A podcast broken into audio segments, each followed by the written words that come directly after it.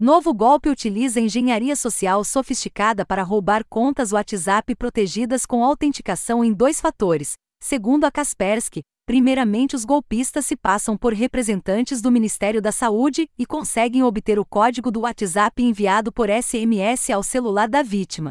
Entretanto, caso a verificação em duas etapas estiver ativada, os criminosos entram em contato novamente, personificando dessa vez a equipe de suporte do WhatsApp e alertando sobre atividades suspeitas na conta, orientando a vítima a acessar o seu e-mail e recadastrar a autenticação dupla novamente. O e-mail que é enviado realmente pelo WhatsApp e serve para quem esqueceu a senha do aplicativo, foi solicitado pelos golpistas. Para a configuração da proteção em dois fatores novamente, o serviço exige primeiro que ela seja desativada. É neste momento que os golpistas conseguem configurar a conta da vítima em outro dispositivo. As informações são do Tecnoblog.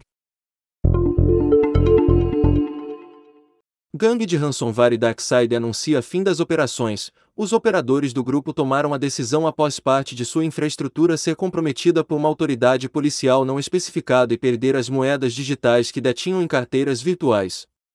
O grupo liberou ferramentas de decriptação para todos os alvos que já atacaram e afirmou que ainda cumprirá com os pagamentos prometidos a hackers afiliados.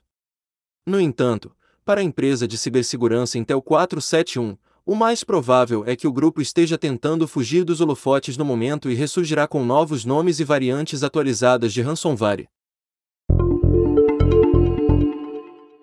Empresa lança serviço de clonagem de voz para artistas. A Veritone está comercializando a tecnologia Marvel.ai como uma forma de facilitar que celebridades monetizem suas vozes sem a necessidade de um estúdio de gravação. As informações são do site PCMag.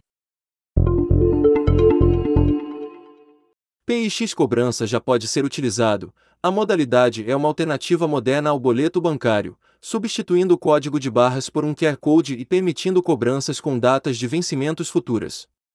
As informações são do Tecnobro. O WhatsApp volta a crescer mais do que Telegram e Signal. Entre março e abril deste ano, o aplicativo de mensagens acumulou 85 milhões de instalações, contra 65 milhões dos dois concorrentes juntos. Os dados são da empresa de consultoria Sensor Tower e contam apenas downloads únicos, sem contabilizar atualizações ou reinstalações. As informações são do Tecnoblog. Apple Music anuncia músicas em altíssima resolução, sem custo adicional, mais de 75 milhões de músicas com qualidade lossless, 24, bit 192 kHz, estarão disponíveis a partir de junho deste ano. Além disso, a Apple irá realizar parcerias com artistas como Ariana Grande e Maroon 5 para o lançamento inicial do Spatial Audio, músicas especialmente masterizadas em Dolby Atmos e que criam um espaço sonoro 3D envolvente.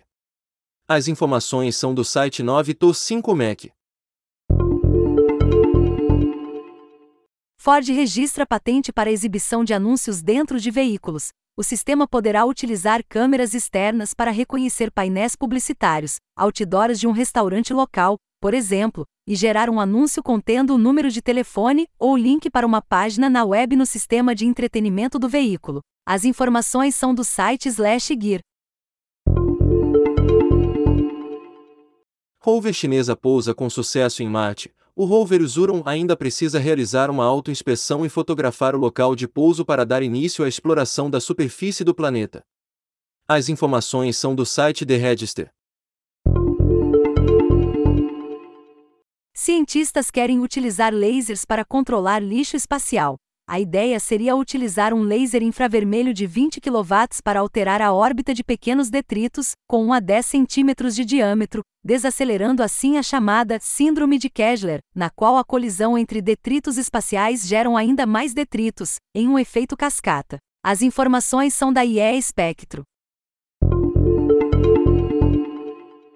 Internet quântica mais próxima pesquisadores suecos da KTH desenvolveram circuitos integrados que podem gerar fotos sob demanda e em temperatura ambiente, possibilitando a transmissão de informações quânticas utilizando luz em redes de fibra ótica.